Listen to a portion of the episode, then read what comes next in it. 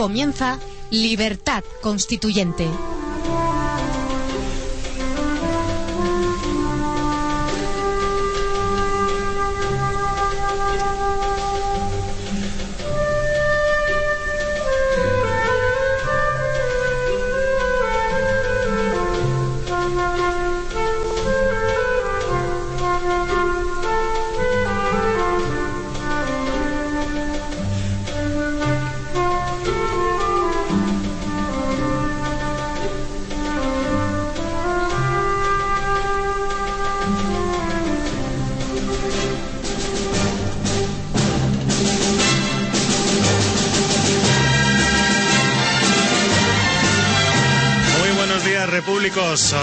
8 y 2 minutos del martes 24 de enero y esto es Libertad Constituyente, un programa dedicado al análisis, el debate y la instrucción política con los principios rectores de la verdad, la lealtad y la libertad.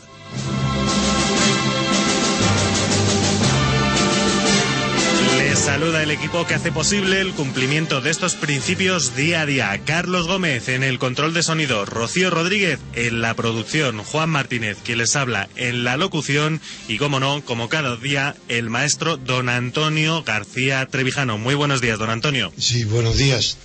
Don Antonio, por cierto, que su la entrada que reproduce la conferencia en Alicante en nuestro diario entre subes.diariorc.com está siendo un verdadero éxito. No lo he visto. Se está, se está llenando de comentarios Ajá, de gente mal. que le agradece su presencia en Alicante, eh, de gente incluso que pregunta dónde está el vídeo. El vídeo lo puede, pueden acceder a él a través de uno de los enlaces que hay en el texto en la web conferencia guion. ¿Y dónde se puede ver todo eso? ¿En el diario? En el diario hemos enlazado el audio.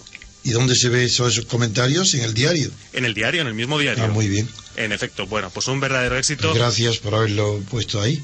Nah, un placer, gracias a usted por acercarse a Alicante y, y- y deleitar, por lo que parece, a toda la audiencia con su, con su conferencia, don Antonio. Que muchas gracias. Bueno, ya saben que si quieren escuchar la conferencia de don Antonio García Trevijano en Alicante, www.diariorc.com, donde además tenemos hoy nuevo material. Así que visítenlo porque está bastante bien. Nosotros vamos a pasar ya a hacer eh, el repaso al sumario a los temas que se tratarán en esta edición de Libertad Constituyente. Abriremos hablando del boletín del Banco de España, que describe un escenario para 2012 con una caída del 1,5% del Producto Interior Bruto y un 23,4% de paro, según indica el diario El Mundo, 6 millones de parados. Claro. Al- ah, No, no, no, yo creo que está bien hacer el sumario de las noticias que vamos a comentar, muy rápidas, muy cortas, para luego ya una a una examinarlas eh, con más tranquilidad. En efecto. Hablaremos también sobre los partidos políticos. El Ministerio del Interior ha hecho público el primer reparto de subvenciones del Estado a las formaciones políticas con representación parlamentaria. Por supuesto, también les ofreceremos todas las novedades en torno al caso Urdangarín, Jaume o Jaime Matas, como lo prefieran, y el juicio a Baltasar Garzón por los crímenes del franquismo que les recuerdo comienza hoy mismo. Además hablaremos de Madrid y del proyecto denominado el Las Vegas madrileño que Esperanza Aguirre y Ana Botella ven con muy buenos ojos, según informa tanto el mundo como el país. Ya internacional hablaremos sobre el embargo impuesto por la Unión Europea al petróleo de Irán y cómo afectará este a España. Eh, y en Estados Unidos, Newt Gingrich ya lidera los sondeos en Florida en las elecciones a la presidencia del Partido Republicano y en Francia el Senado francés aprueba la ley sobre el genocidio armenio. Pero pasamos ya a la que es una de las noticias del día, que es el boletín del Banco de España que se hizo público durante el día de ayer. El Banco de España les informó adelantado la presentación de su boletín por el reciente cambio de gobierno y la modificación del calendario de presentación de los presupuestos de 2012 y alerta de que las cifras que que ofrece, están sometidas a un grado de incertidumbre muy elevado por las condiciones excepcionales del ejercicio, los supuestos fiscales adopta- adoptados y la compleja situación de la zona euro y los mercados financieros. No obstante, dice que la economía española registrará una caída sustancial es el calificativo que utiliza del 1,5% del Producto Interior Bruto en 2012 y una modesta, dice recuperación, en 2013 con un crecimiento del 0,2. Bien, eh, la noticia, eh, no por esperada, deja de ser muy desagradable. en España es difícil soportar más una situación que en lugar de tener esperanza de mejora, cada día que pasa va empeorando la perspectiva, que es la situación de paro, de desempleo y paro. Mm, si bajar un punto y medio del Producto Interior Bruto representa ir a los 6 millones de parados, no hay ninguna garantía que en esa perspectiva, en ese cuadro tan no es pesimista, porque la realidad no es pesimista ni optimista. El pesimismo y el optimismo depende de la voluntad, de la inteligencia y de la voluntad. Y os recuerdo, para los que no estáis acostumbrados a las reflexiones y, es normal que por las mañanas al oír las noticias queráis ya eh, situaros, os digo que así como es una maravilla el pesimismo de la inteligencia, es una locura el optimismo de la voluntad, como ha sido el caso tan reciente de Zapatero. Zapatero era un, ser verdaderamente peligroso, a pesar de que puede ser buena persona, pero es de lo más peligroso que ha tenido nunca España al frente de su gobierno, por ser un optimista de la voluntad, pero genéticamente. Eso es incurable. En cambio, eh, el pesimismo de la inteligencia es magnífico, porque te descubre los peligros a los que te enfrentas en cada mañana, cada noticia. Y aunque te puedas pasar por considerarte, por considerar la realidad peor de lo que realmente es, eso eh, no, no implica ningún peligro. Sí va acompañado del optimismo de la voluntad, que es las ganas de vivir bien, las ganas de mejorar, las ganas de vencer las dificultades. Pues esta noticia que nos llega del Banco de España, con una perspectiva de paro del 6 millones, es una perspectiva de la inteligencia, que no de la voluntad. La voluntad tiene que ser luchar como nunca para salir de esta situación. Lo, que, lo triste es que la inteligencia te dicta la, la norma. Y es que sin cambiar el cuadro político, sin cuadrar, sin cuadrar las instituciones dentro de las cuales se producen los acontecimientos económicos, no será posible enderezar ni acelerar el ritmo de crecimiento en la economía ni enfrentar el problema del paro. Porque toda la maldad actual en España viene de las instituciones políticas, de su constitución, que impide que los hombres excelentes, las personas preparadas, las, las clases y los eh, sectores sociales más eh, dignos de estar al frente de, los acontecimientos, ocupando puestos en el gobierno, no puedan ir, porque el sistema, la constitución, las elecciones y todo el sistema está hecho para seleccionar al revés. Los que menos valen son los que han de triunfar, son los corruptos, son los que tienen que ocupar todos los puestos.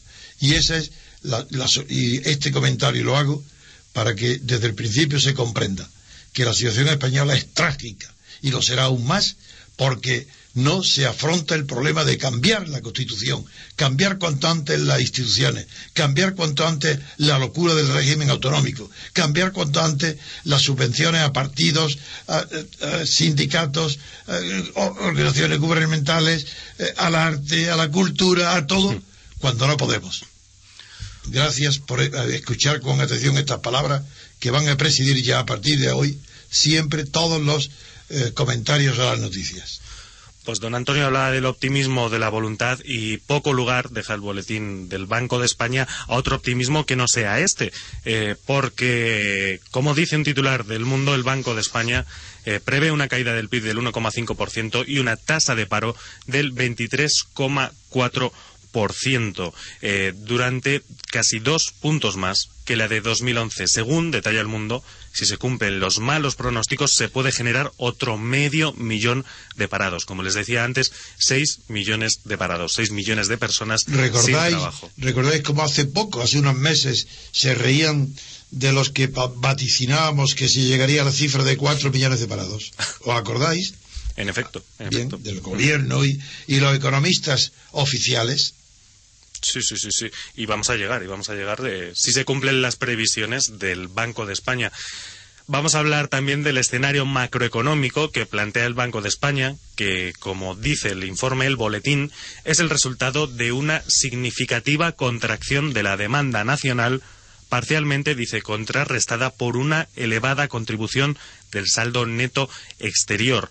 Dice, el retroceso de la demanda nacional resulta de la confluencia de un fuerte descenso de sus componentes público y privado en un contexto en el que el gasto de las familias se verá restringido por el impacto de la consolidación fiscal sobre las rentas de estos agentes y por el menor empleo. Antes se decía, y se entendía mucho mal, en lugar de decir gastos de las familias, ese término de las familias que se pone tan de moda en la economía, antes se decía consumo privado y todo el mundo sabía lo que significaba. Este, esta expresión que dice gastos de las familias que está empleada por el propio boletín eh, del, Banco de España. No, no, todo lo que sea altísimo todo lo que sea anglosajón, nosotros lo tomamos inmediatamente, aunque no corresponda a nuestra realidad. Hmm. Sí, sí. Y en el ámbito del comercio exterior se espera un debilitamiento del crecimiento de las exportaciones de bienes y servicios para 2012, dado el empeoramiento, dice el boletín, de las perspectivas de los mercados internacionales.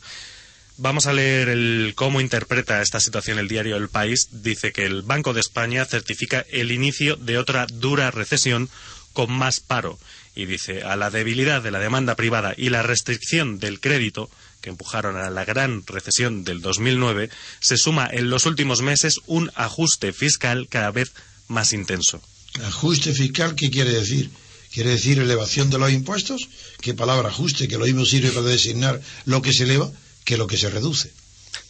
Efectivamente. En un despiece eh, añadido a la noticia del país, que está titulado Cuentas Públicas, un seguimiento más estricto a las comunidades, hace referencia a la parte del boletín dedicada a las comunidades autónomas. Dice, es preciso mejorar sustancialmente los instrumentos para el seguimiento de las cuentas de las comunidades autónomas.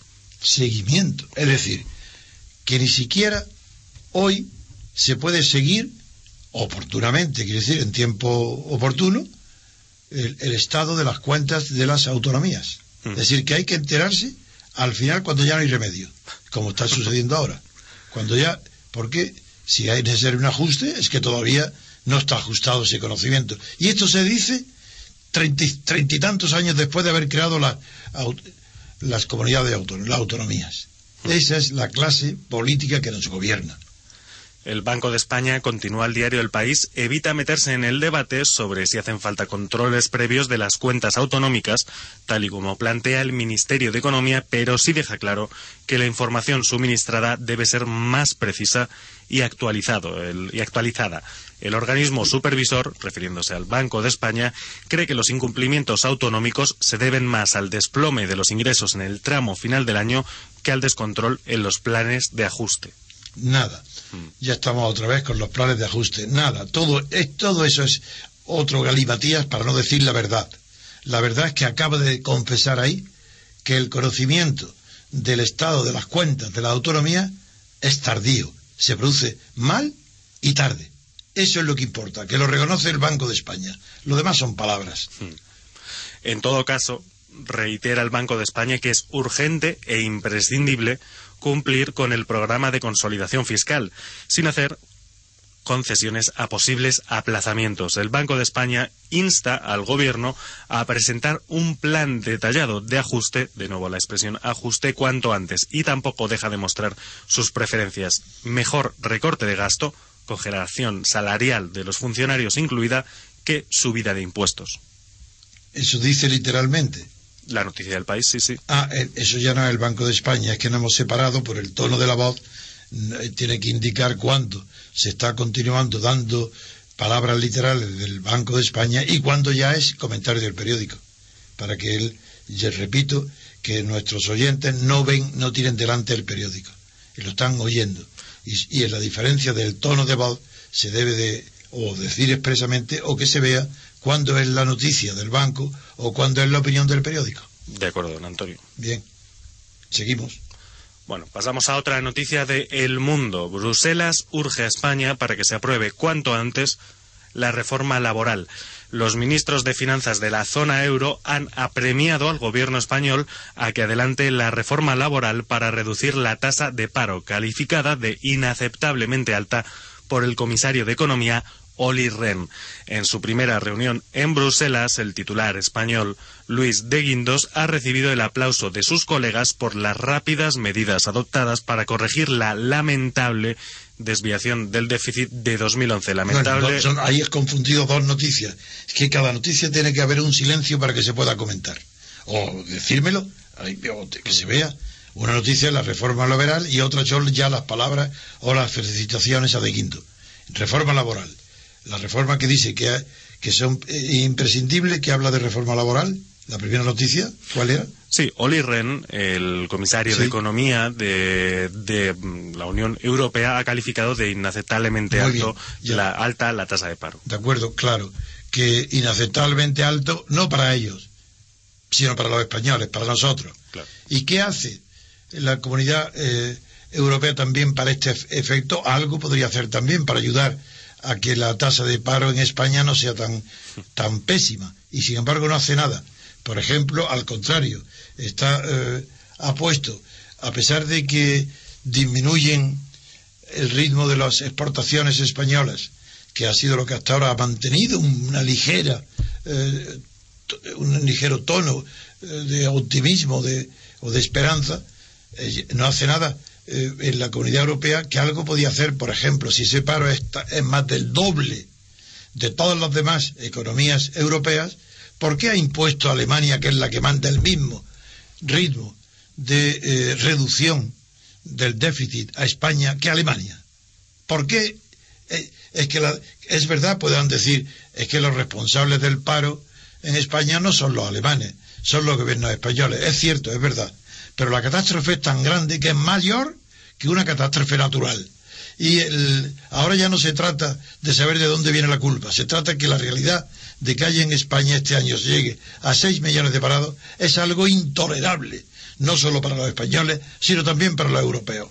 Y del mismo modo que en los eh, episodios catastróficos se suele eh, ver y asistimos a movimientos de solidaridad eh, con cierta responsabilidad de los que están afectados, de los no afectados por los daños y contribuir con su esfuerzo voluntario a mm, disminuir los que sufren los parados en España?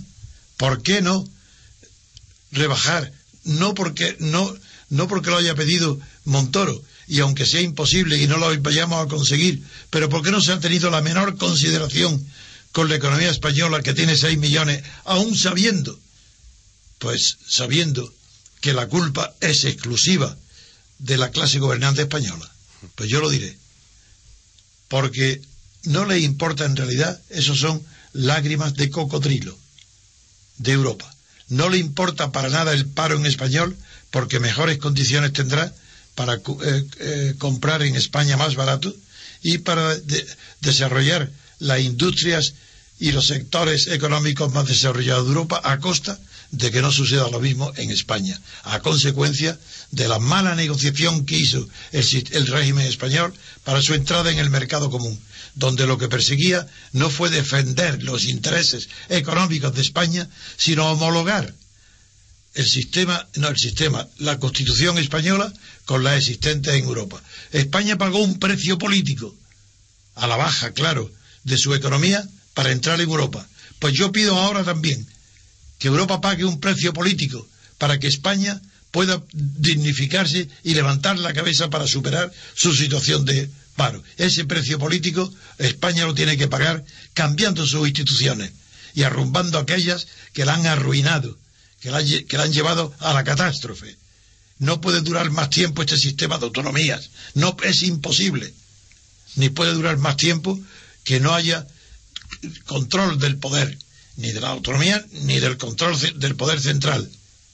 Porque el, Ejecutivo y el Legislativo están unidos en una sola elección. Y eso es catastrófico.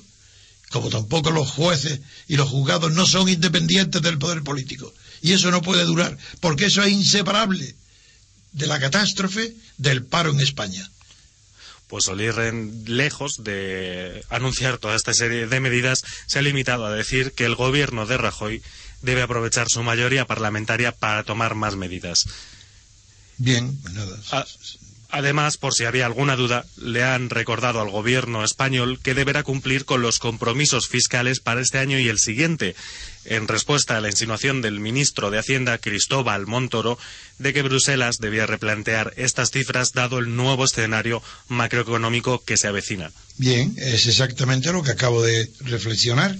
Y incluso me he adelantado a la noticia de que Montoro quiere. Yo no pido que, España esté humillándose ante la Comunidad Europea. Lo que pido es a los españoles y a la Comunidad Europea que tengan en cuenta las condiciones tan nefastas que, que regularon o presidieron las negociaciones de España con el mercado común, la nefasta situación de las instituciones políticas españolas, para que los propios europeos comprendan que España no puede continuar más tiempo por la pendiente institucional no puede y tiene que cambiar sus instituciones políticas para poder enfrentarse a los problemas económicos tan gravísimos que se presentan en, el horizonte sin que haya ninguna esperanza de verdad que pueda ser apreciada de superación a corto plazo.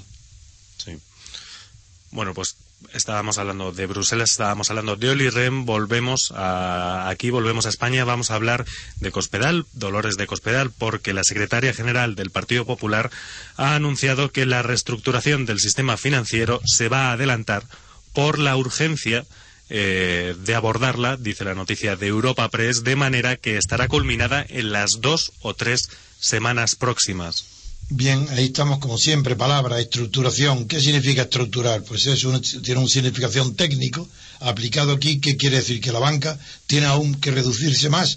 Tiene que, pues si Bankia no es uno de los bancos grandes y Bankia no está ya eh, eh, asistiendo, provocando un problema gravísimo, que es negando el pago o la retirada de las cuentas a los que tenían eh, invertido su dinero sin que los clientes lo supieran en las participaciones preferentes de Caja Madrid. ¿Qué es estructurar? Estructurar que es disminuir la banca o hacer que la banca que hay responda ante los clientes, ante, la, la economía, que funcione. Hmm. En efecto, además, Dolores de Cospedal, y aunque no ha precisado cuándo aprobará la reforma laboral, ha dicho, ha anunciado que el próximo viernes habrá un avance importante. De momento, avance importante tuvimos ayer a última hora de la noche, eh, según nos contaba el diario El País, sindicatos y empresarios cierran un preacuerdo de moderación salarial. Apenas, continúa la noticia del país, apenas dos semanas después de que fracasaran en la búsqueda de un acuerdo amplio para la reforma laboral. ¿Quién dice la palabra preacuerdo? Eh, preacuerdo la dice el diario El País. Es que un preacuerdo es un acuerdo. No existe preacuerdo, eso no existe, es un concepto vacío. Puede haber un acuerdo sobre un futuro acuerdo, por ejemplo. Puede haber un precontrato, se le llama precontrato, pero, se, el precontrato es un contrato. El preacuerdo es un acuerdo. Si no se especifica, no se sabe nada. ¿Preacuerdo qué quiere decir? Que es transitorio. Entonces, si es transitorio, pues no es nada. Quiere decir que es eh, temporal o pasajero, ya eso significaría algo. Es decir, no, hmm. no, no sabemos en realidad qué grado de compromiso puede haber existente hoy o haberse alcanzado con un pretendido preacuerdo hmm. entre sindicato y patronal.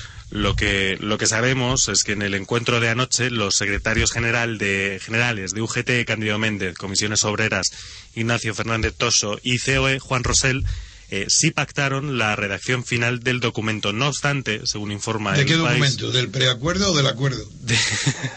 claro, es que no, Del preacuerdo. No obstante... ¿Del preacuerdo? Pues están diciendo que el preacuerdo fue un pacto. Pues ya están, un fue un acuerdo. Por lo mm. tanto, ¿qué es este lío? Con esto del preacuerdo, quiere decir el país, se refiere, lo explica en una línea más abajo, que es la que le estoy leyendo. No obstante, COE tiene que dar todavía hoy su visto bueno definitivo. Es decir, que Juan Rosell eh, sí ha pactado la redacción entre los presidentes, pero luego tendrá que, someterlo al. Pues no, señor, no es mm. así. Ah, muy bien. No, no. Rosell no. Eso es lo que dice el diario El País. No, no, pues muy bien, digo que no es así. Rosell no ha pactado, eso no es verdad. ¿Quiere volver a leerlo? Porque él habla en nombre de la, de la, de la patronal. Y si la patronal está pendiente de ratificar algo, todavía está pendiente de ratificar lo que ha dicho Rosell. Y lo que ha dicho Rosell no le obliga a él personalmente, Mm. puesto que está hablando en nombre de la patronal. Esta es la versión del país. El país dice literalmente pactaron la redacción final del documento. Pactaron la redacción, eso es una cosa, ¿eh? Pactaron la redacción, no la firma. El acuerdo, hasta que no lo acuerde la patronal, no hay acuerdo. Por tanto, el titular es optimista y falso. No hay acuerdo ni preacuerdo ninguno, puesto que lo que han acordado es pactar el acuerdo. Pues muy bien, cuando lo ratifiquen habrá acuerdo. Mañana o pasado lo habrá. Hoy no lo hay. Ni acuerdo ni preacuerdo, porque preacuerdo significa acuerdo. Y, Rosell lo, lo ha firmado, lo ha aceptado en nombre propio. ¿Y eso qué? Eso no significa nada, puesto que está advirtiendo que su- él está compareciendo en esas negociaciones en nombre de la patronal. Por tanto, en nombre de la patronal ha advertido que está pendiente de que lo ratifique y, la- y los sindicatos saben que mientras no haya esa ratificación no hay acuerdo alguno. Sí, bueno, pues esto por parte del no acuerdo entre sindicatos y patronal. Eh, seguiremos el tema a ver si finalmente lo cierran. Vamos a hablar ahora de subvenciones a los partidos políticos. El Ministerio del Interior ha hecho público el primer reparto de subvenciones del Estado a las formaciones políticas con representación parlamentaria. Según aclara la noticia de Europa Press, el Estado concede subvenciones a los partidos políticos tanto para su funcionamiento ordinario como para cubrir gastos de seguridad, una partida que inicialmente se creó para ayudar a las formaciones a hacer frente a la amenaza terrorista y poder contratar labores de protección de sus sedes y representantes. Las subvenciones se otorgan trimestralmente a las formaciones con representación parlamentaria y su reparto está condicionado a los resultados obtenidos en las últimas elecciones generales. La cuantía dada a conocer ahora por interior se refiere a los últimos tres meses del año pasado, de 2011. Muy bien, luego entonces esas cifras habrá que multiplicarlas por cuatro y recordar a los oyentes que toda subvención del Estado a un partido falsifica, desnaturaliza, desnaturaliza el sentido, la función y la finalidad de los partidos políticos. Si un partido político financiado por el Estado deja de ser un partido político. No solo que ya no pertenece a la sociedad civil y se convierte en un partido estatal, sino que los partidos estatales no tienen la naturaleza de los partidos políticos, societarios. Y España, como todas las partidocracias, pero España sobre todo, es un verdadero escándalo desde que inició la transición de la cantidad de millones millones y millones que por un concepto o por otro ha ido a parar a las arcas de los partidos políticos y de los sindicatos y patronales. Especialmente es sangreante, sangrante que en una situación de paro eh, existan miles de liberados en los sindicatos, que existan subvenciones estatales a los liberados, que existan subvenciones a la clase política.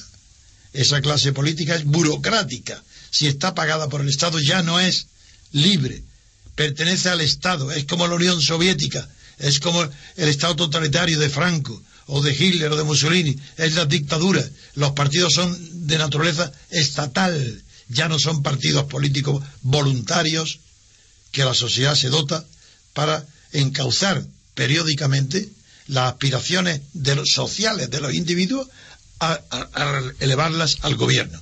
Es- esa función de los partidos ya no existe con los partidos estatales, puesto que estos sean grandes o pequeños, da lo mismo. No representan las aspiraciones de los ciudadanos porque no son representativos de la sociedad civil, sino exclusivamente representativos del Estado que les paga, es decir, de la monarquía de partidos. Y esta vergüenza continuará, y esta es una de las primeras lacras que impide que España pueda levantar la cabeza en la economía. Pues vamos a hablar de cifras concretas. El Partido Popular logra, dice la noticia de Europa Press, un total, disculpen, de 9,63 millones de euros.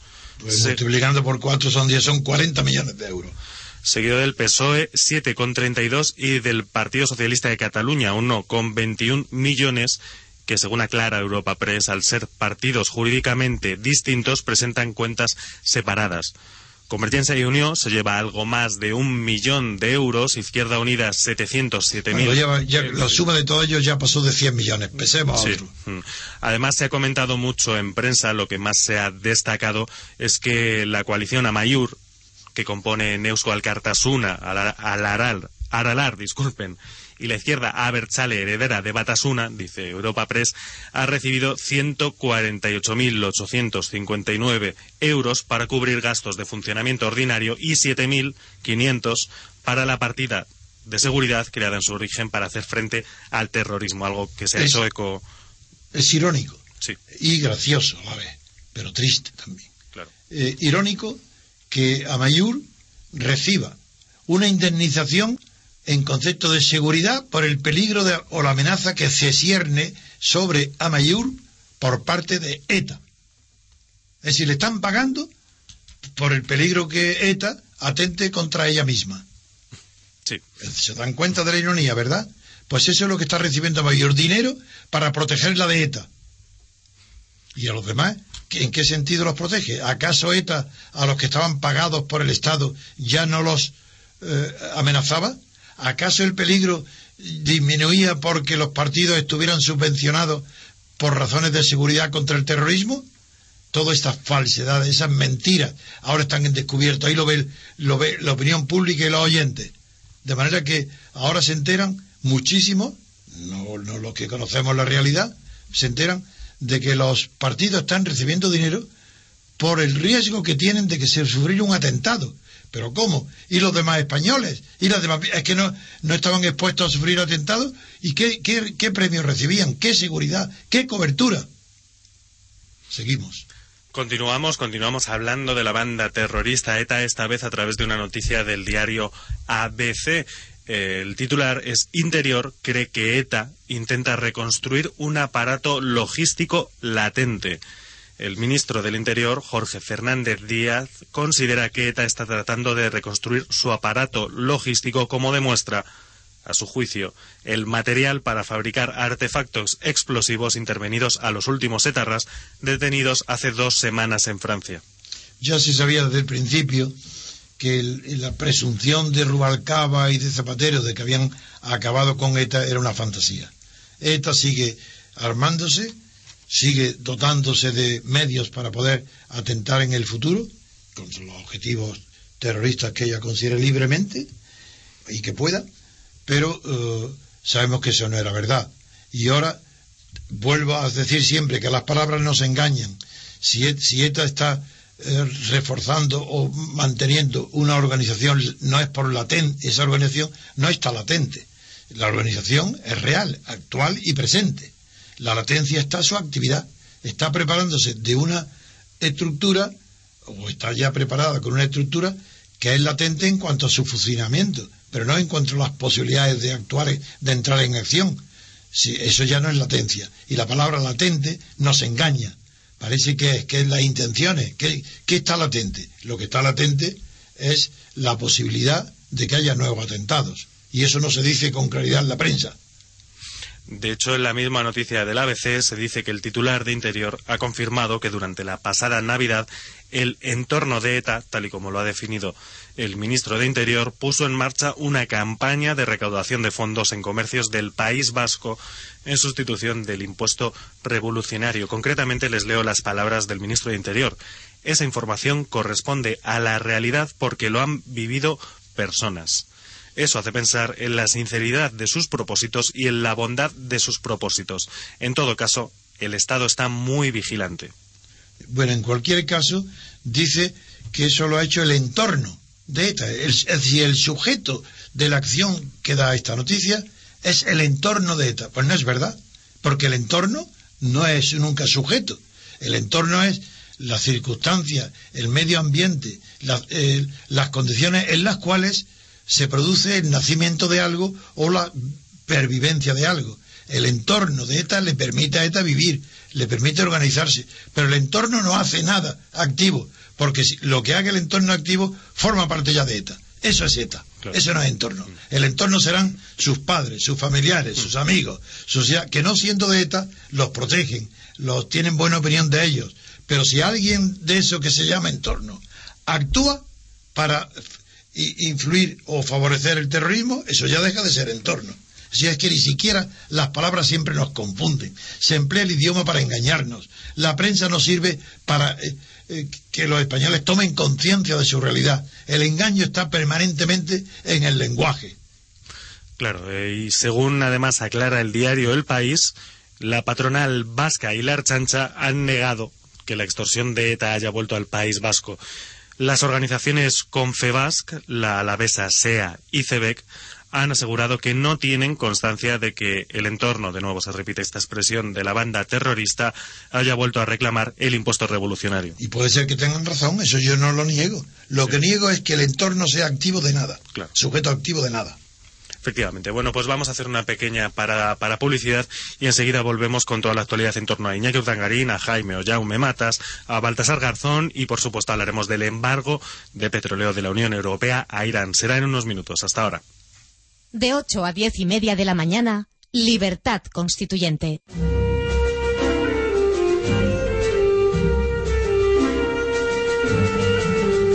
Están escuchando Libertad Constituyente.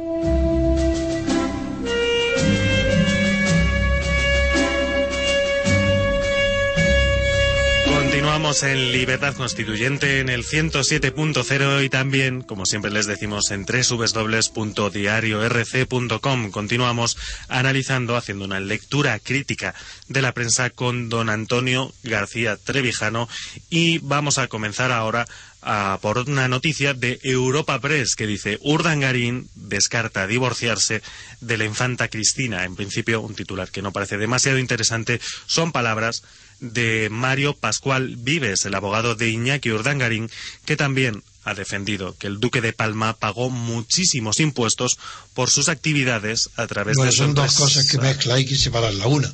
Sí es interesante, ah, bastante interesante, saber que Urdangarín ha declarado que no quiere divorciarse. Es muy interesante. Lo, ha declarado el abogado, Mario Pascual Vives. Bueno, es igual, que yo no lo sé bien. Ha declarado que no puede ser una noticia interesante. Ah, ¿Y decir por qué es interesante? Porque hace, ayer en la, oí en una televisión a, las tres menos cuarto de la tarde, pero no sé cuál porque yo estaba de espalda y no sé qué cadena, dijo que la infanta Cristina había colgado el teléfono a su padre el rey. Eso todos los que hayan oído sabrán que estoy diciendo algo que sucedió realmente ayer. ¿Eso qué significa? Si es verdad, significa que la razón del disgusto está de parte de, la infanta, porque no se puede revelar y ofender a su padre sin un motivo tan poderoso como que ahora la deja en la estacada después de haberla sido él el responsable de que su marido haga lo que hiciera lo que ha hecho. Si no, no se comprendería que la princesa le cuelgue el teléfono a su padre, sobre todo dado su carácter que es modesto y que no es una chica que pueda tener esos humos dentro de su familia. Esa es la importancia que tiene. Que si no piensa eh, divorciarse, tiene la importancia que tiene ahora es que un Dargarín con esa declaración de que no, de que no se piensa divorciar, está reafirmando la opinión de que la solidaridad de su esposa, la infanta Cristina, con él, es debida a que es leal a la situación creada por sus negocios ilegales. Lo sabía y sabía además que estaban que contaban con la autoridad, con la autorización del rey Juan Carlos.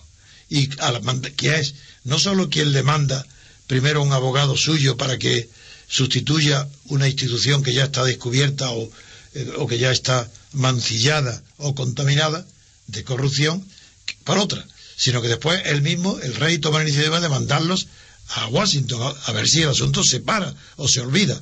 Y en todo ese asunto han sido unos buenos hijos, que han obedecido todo lo que el, el rey le ha dicho. Y no concibo la menor posibilidad de que el rey, de que eh, un dragarín y su esposa se rebelen contra el rey si el rey le hubiera prohibido que hiciera el negocio sucio, porque esos no son negocios, esos son robos. La palabra negocio tiene una dignidad porque tiene un riesgo, tiene algo de aventura, tiene, tiene unas decisiones eh, que requieren cierto valor y cierta visión y cierta inteligencia, mientras que los que se llaman negocios de Dargarín ni tienen previsión, ni tienen inteligencia, ni tienen absolutamente que no, nada que sea diferente de poner la mano, de pasar el cepillo, de, pasar el racket como una mafia a los que pueden darle el dinero como ha sucedido.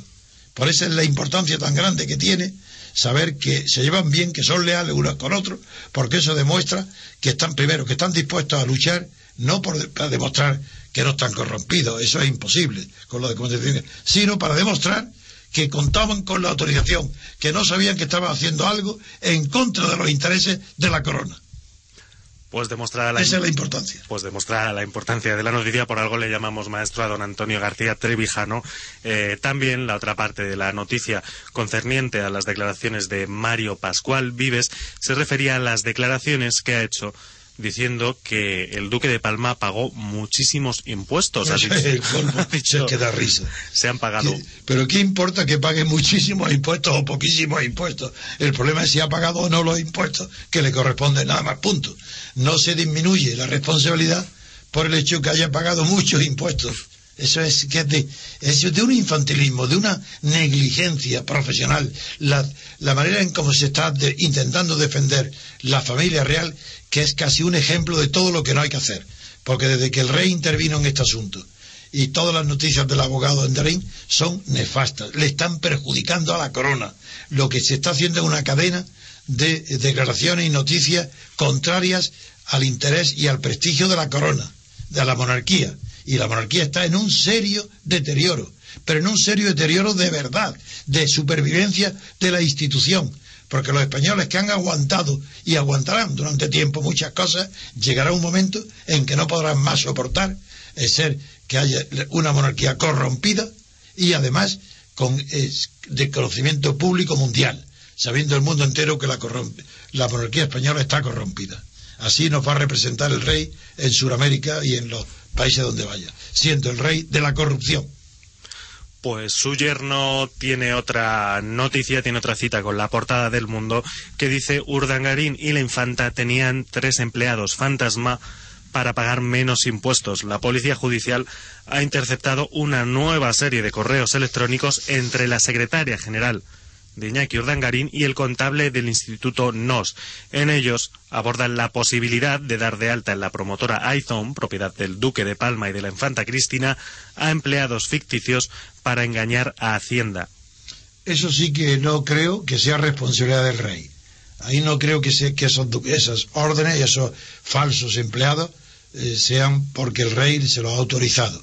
Ahí se ve claramente la mezquindad, la, falta, la pequeñez de su, la frente del deportista y la pasividad de su mujer, que, que a ser un asunto doméstico, figuraros si sabe bien que, que, tienen, que hay asuntos domésticos que no, que no son reales, que son inexistentes y que sin embargo están desgravando o disminuyendo el importe de los eh, ingresos sobre los que tendría que tributar.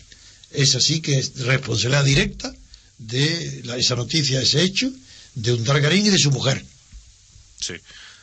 Bueno, pues esto por parte de Urdangarín y de la infanta Cristina. Nos quedan unos 12 minutos de programa. Vamos a hablar ya de... Quedan, quedan cosas importantes, ¿no? Sí, sí. Vamos a hablar de eh, Baltasar Garzón, el titular del diario El Mundo. Un sector del Tribunal Supremo quiere abortar el juicio a Garzón por el franquismo. En un subtitular concreta El Mundo diciendo varios magistrados creen que el escrito de acusación es inválido por falta de precisión.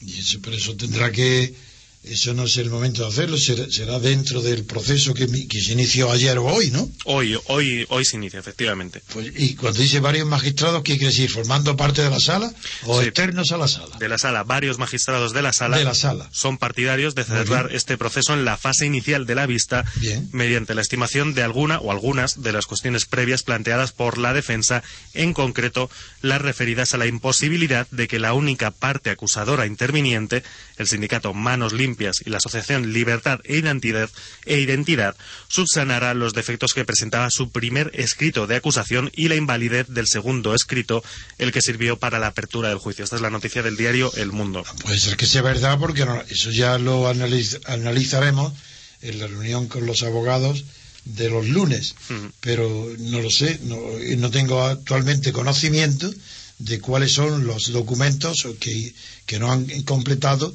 la, eh, la, corrección de la denuncia procesal, de la de la querella, de esa institución de manos limpias. Pero sí salgo al paso para que los oyentes sepan que el hecho de que Garzón aquí, en esta segunda querella, esté denunciada por extrema derecha, falangistas, eso queda exactamente igual, eso es ridículo.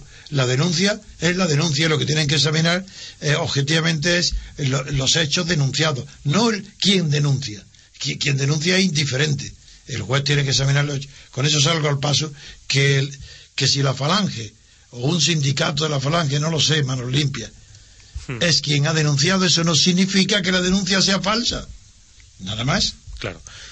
Bueno, pues esto por parte de Baltasar Garzón también. Vamos a hablar ahora de Esperanza Aguirre, que es motivo de actualidad en los dos, eh, podríamos decir, principales diarios, los dos diarios con más tirada de España, el diario El Mundo y el diario El País, los dos diarios de pago.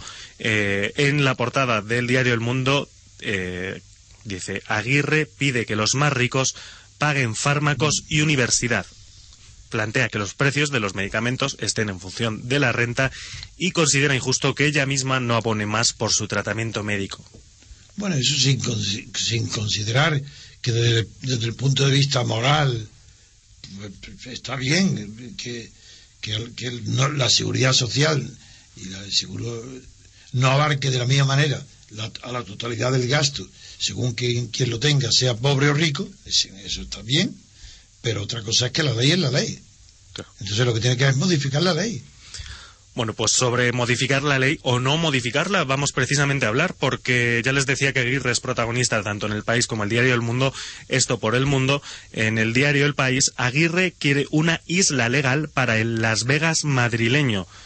Eh, esto se refiere al proyecto que pidió un empresario estadounidense para crear un gran casino, un casino que dicen podría proporcionar 200.000 empleos directos en la Comunidad de Madrid, pero este empresario, Adelson, pide varios cambios, o pide, como, como se refiere el país, pide una isla legal eh, en el que, por ejemplo, se cambie el estatuto de, las, de los trabajadores, eh, se permita fumar en el interior de las instalaciones, bueno, una serie de, de cambios legales o de que se pase es decir, la ley. Al parecer, por la noticia es que una gran empresa eh, se propone construir en la Comunidad de Madrid una especie de Walt Disney, como el de París, pero lúdico, de, no para niños, sino para jugadores. Sí. lúdico para que donde haya casinos y una cantidad enorme de infraestructuras y que lo que pide es que se cambie la legislación laboral para que ahí sea libre el despido, para que, claro, que haya, un paraíso, no fiscal, sino un paraíso eh, empresarial, donde los empresarios ahí no tengan intervención del Ejército. Es normal que, pues, que ese es el ideal de la mafia. Es decir, en, Las Vegas y en todos los casinos eh, sabemos que normalmente es la mafia la que rige esos negocios. Entonces es completamente normal que la mafia pida al gobierno más débil de la comunidad europea, por lo menos de los occidentales, que es el gobierno español, que como tiene un problema terrorífico de, desempleo y de paro, le diga yo te garantizo, no sé qué cantidad ha dicho de paro, de empleo, muy grande, ¿no? Dos, 200.000. Cualquier cosa.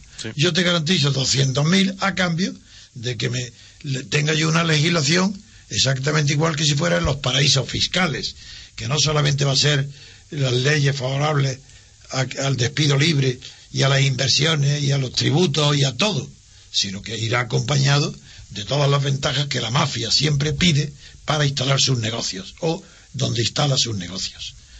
Eso es que tiene toda la apariencia tiene de ser una operación mafiosa. Bueno, pues esto por cuenta de Esperanza Aguirre, en el diario El País aparece esta noticia, también en El Mundo eh, dice Aguirre y Botella quieren Las Vegas. Claro, natural que le importa a ellos la moralidad o no del negocio. Lo que le importa ahora es que presumir de que hacen unas inversiones que van a crear empleo y eso es lo que quieren nada más. Pero no, no están pensando las consecuencias. Si es cierto que, se, que sin comprobar se autoriza esta barbaridad, esta exención legal dentro de España, porque sería una isla, claro, pero no una isla legal, sería una isla de ilegalidad legalizada en el centro de España. Aguirre ha puesto como ejemplo las concesiones, decía que permitieron convertir la zona de muelles del río Támesis en una isla legislativa en el corazón de Londres, los Docklands. Sí, sí. Sí. Bueno, pues Pero también, también, también, la ley del silencio, recordáis cómo la mafia actúa en los muelles, ¿no? Lo sabéis, bien, claro. Ahí Marlon Brando, aquella gran película. Claro, aquí no se sale, o es juego O es los muelles, o es los ejemplos. Aquí no. eh, los ejemplos son aquellos donde reina el delito. Muy y, bien. por no decir el crimen. Muy bien hilado, sí señor. Bueno, pues vamos a hablar ya de noticias internacionales. Nos quedan cinco minutitos. Eh, vamos a hablar porque Europa decreta un embargo sobre el petróleo iraní. Ya se lo avanzamos ayer. Finalmente se ha firmado. La Unión Europea impuso ayer un embargo sobre el petróleo de Irán que entrará en vigor a partir del 1 de julio. España que depende en un 14,7% del crudo de Teherán, anunció que la prohibición no tendrá consecuencias económicas porque Arabia Saudí ha garantizado el suministro. Bueno, las consecuencias económicas se van también en el precio. Habrá que ver el precio. Pero también el asunto es gravísimo. Lo, di- lo dije ahí, insistiré siempre.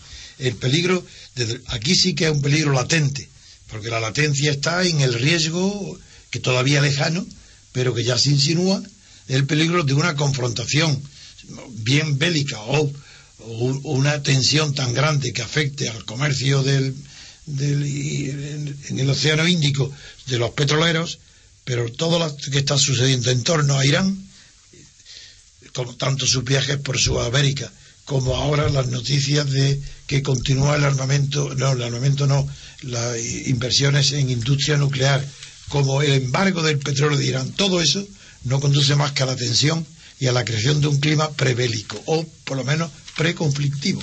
Y eso es una muy mala noticia para el mundo.